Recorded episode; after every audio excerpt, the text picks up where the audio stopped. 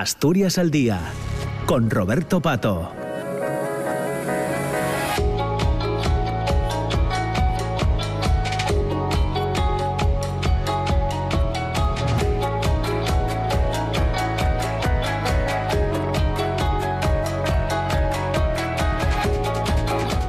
Pues ya son las 10 de la mañana y 7 minutos. Entramos en esta segunda parte del del programa de hoy de Asturias al Día, aquí en la radio pública.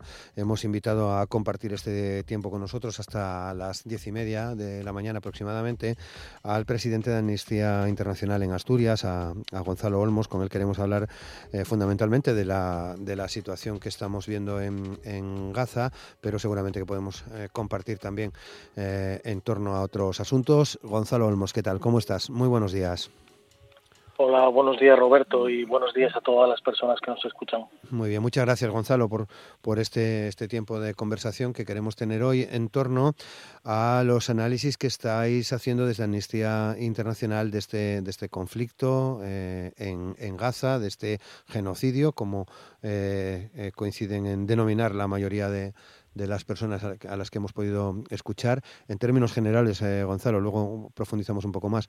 Eh, ¿Cómo estás viendo la última, la última hora de este, de este conflicto?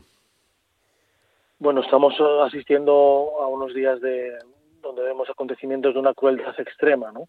Eh, desde el día 7 de octubre hasta acá se han sucedido primero los ataques indiscriminados frente a civiles israelíes eh, por parte de las milicias de los grupos armados palestinos de Hamas y de la yihad islámica.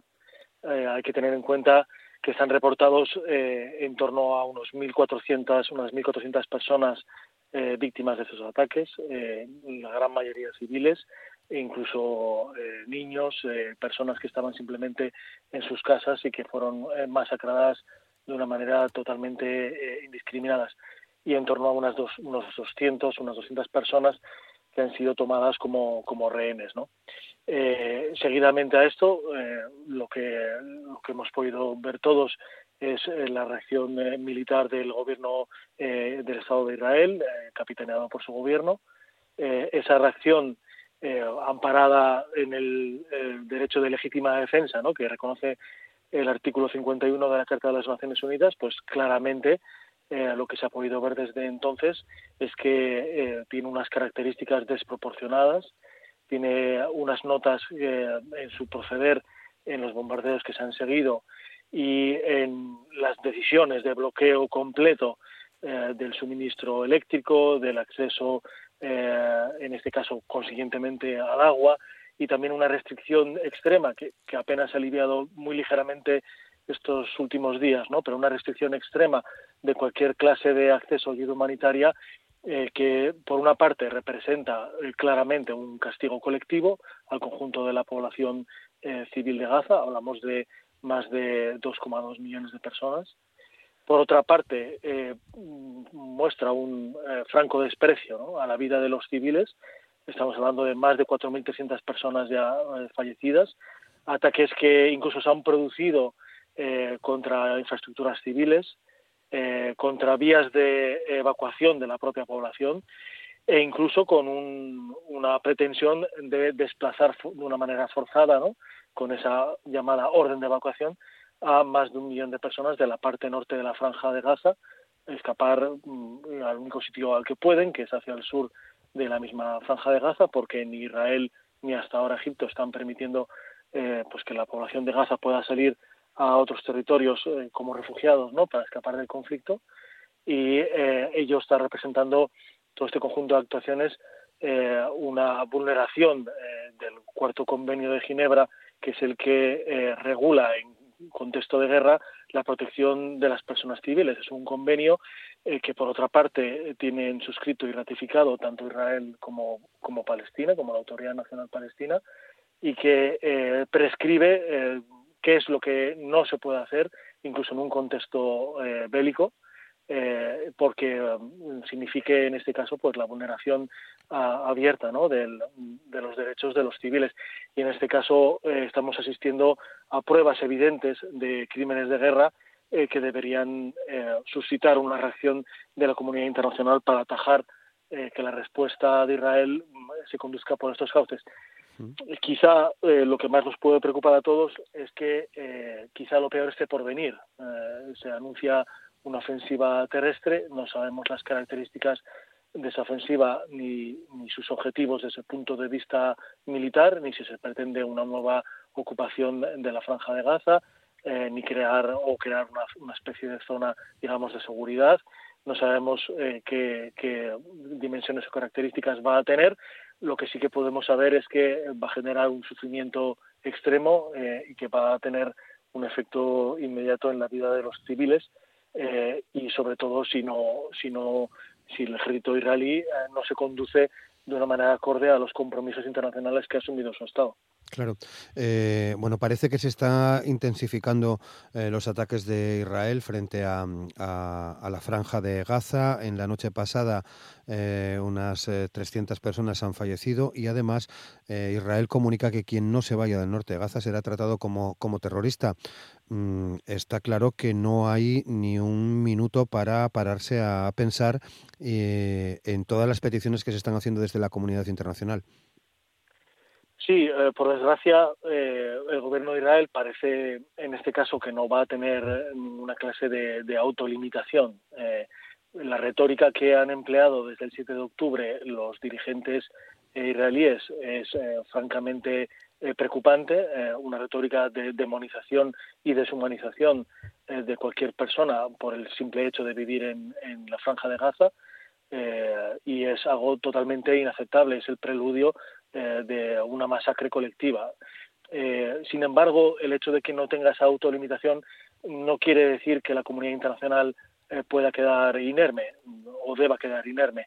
La capacidad de presión de la comunidad internacional es real, no solamente de las organizaciones internacionales, empezando por Naciones Unidas, sino también de los estados que, digamos, más simpatía o, mayor comprensión han trasladado ¿no? a la acción militar en este caso de, Israel, y ese tipo de, eh, de presión es eficaz, con lo cual es el momento de dirigirnos a las autoridades de países como Estados Unidos, eh, los países que conforman la Unión Europea, las otras instituciones comunitarias, eh, para que ejerzan toda su presión sobre Israel, para que en ningún caso se pase de una del ejercicio del derecho de legítima defensa a una ofensiva, eh, porque no toda acción eh, militar está justificada en el ejercicio del derecho eh, de legítima defensa que reconoce la Carta de Naciones Unidas, eso no es una patente de corso naturalmente, y en segundo lugar que cualquier clase de acción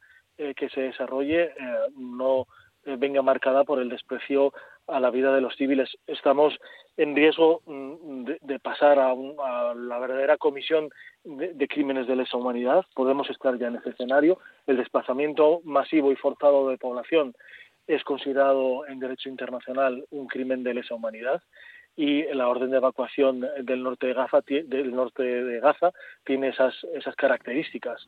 Eh, con lo cual hay que evitar eh, eh, esta escalada eh, y la comunidad internacional tiene un papel que jugar. Hmm.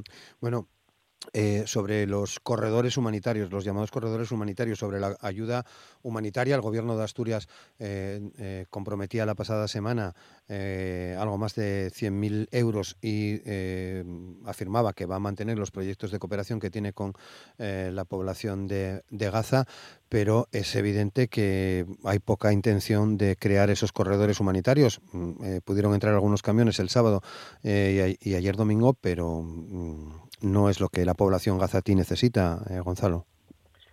No solo, quiero decir, no solo. Desde luego, desde luego. Estamos hablando de una situación extrema. estamos hablando de que no hay acceso al suministro eléctrico de una manera a través de la red, sino simplemente a través de generadores en los espacios y lugares que los que los tienen en Gaza.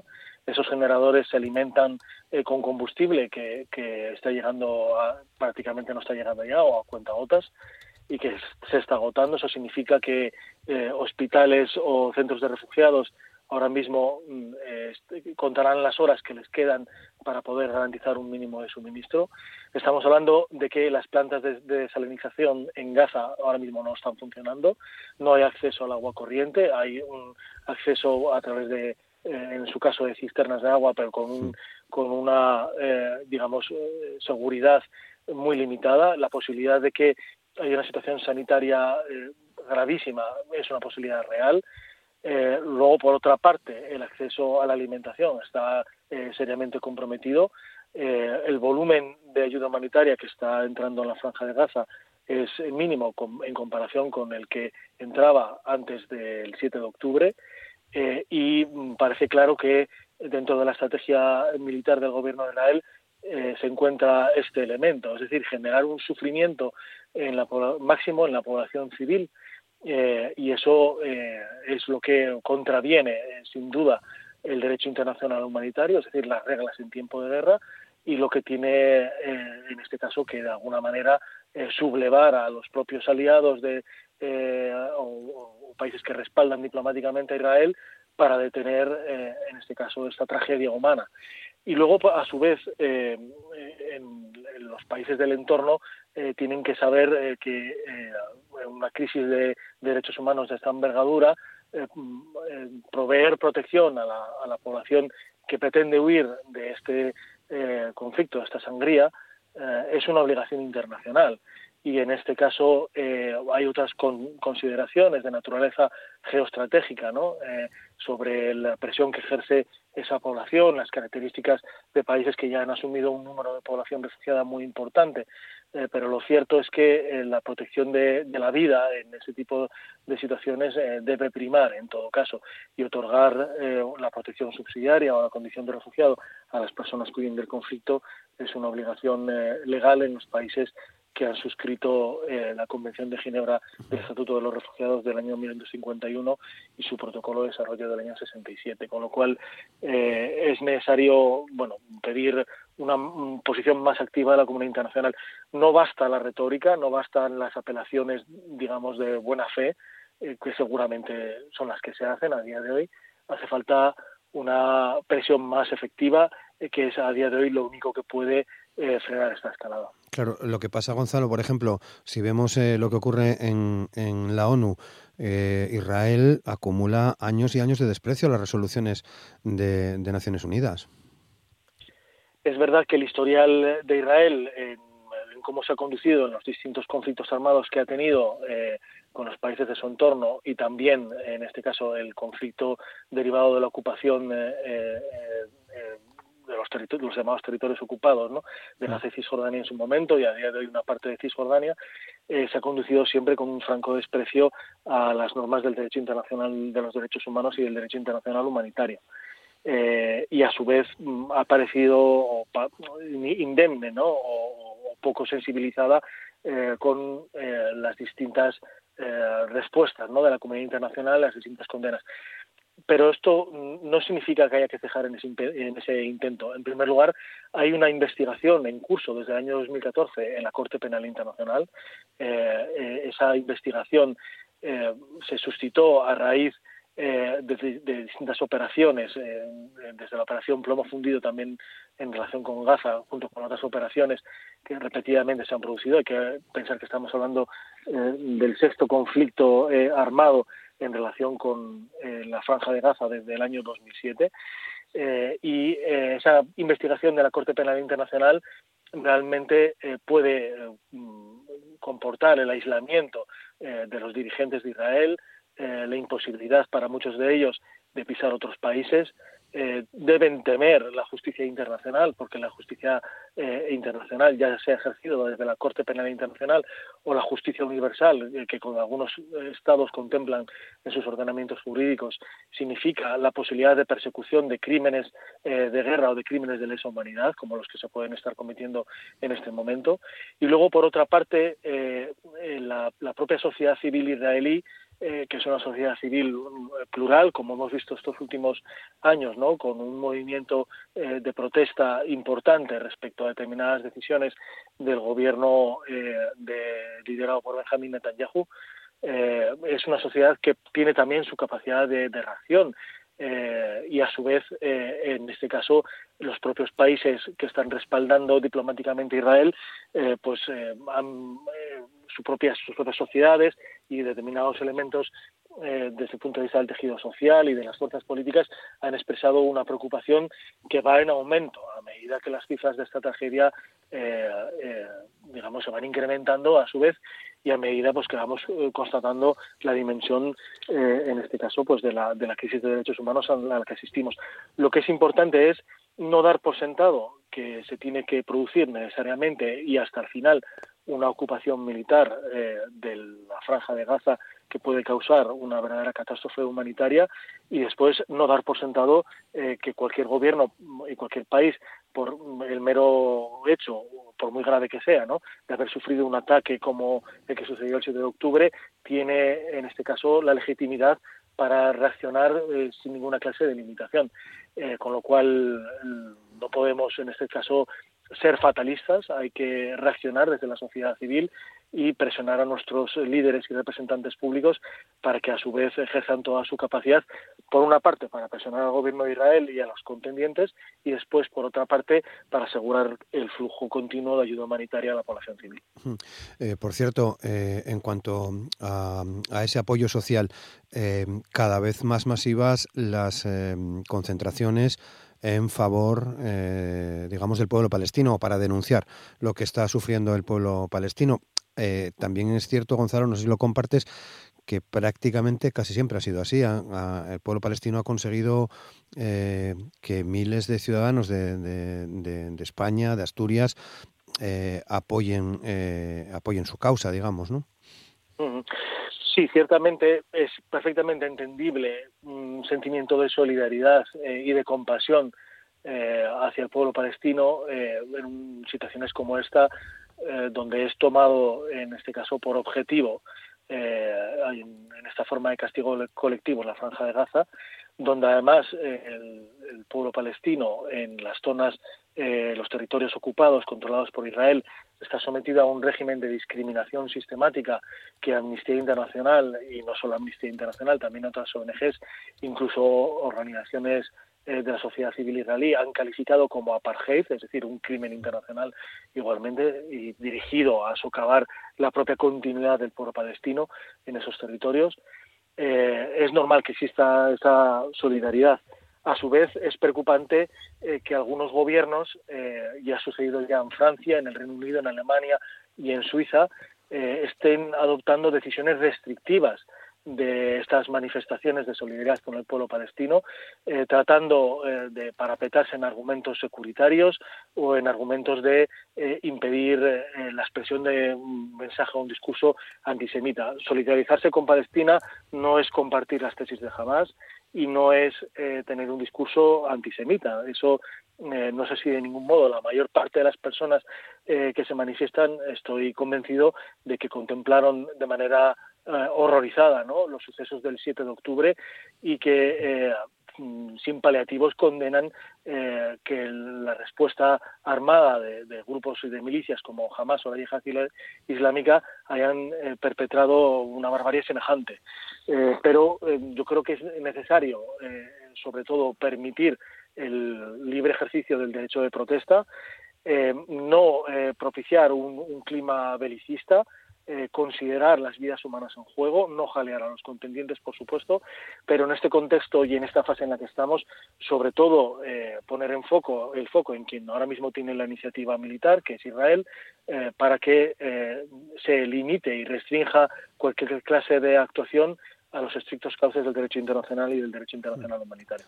Bueno, y ya casi para acabar, Gonzalo, vosotros en Amnistía creo que tenéis en marcha una campaña de recogida de firmas eh, para proteger a la población civil en Israel y Gaza.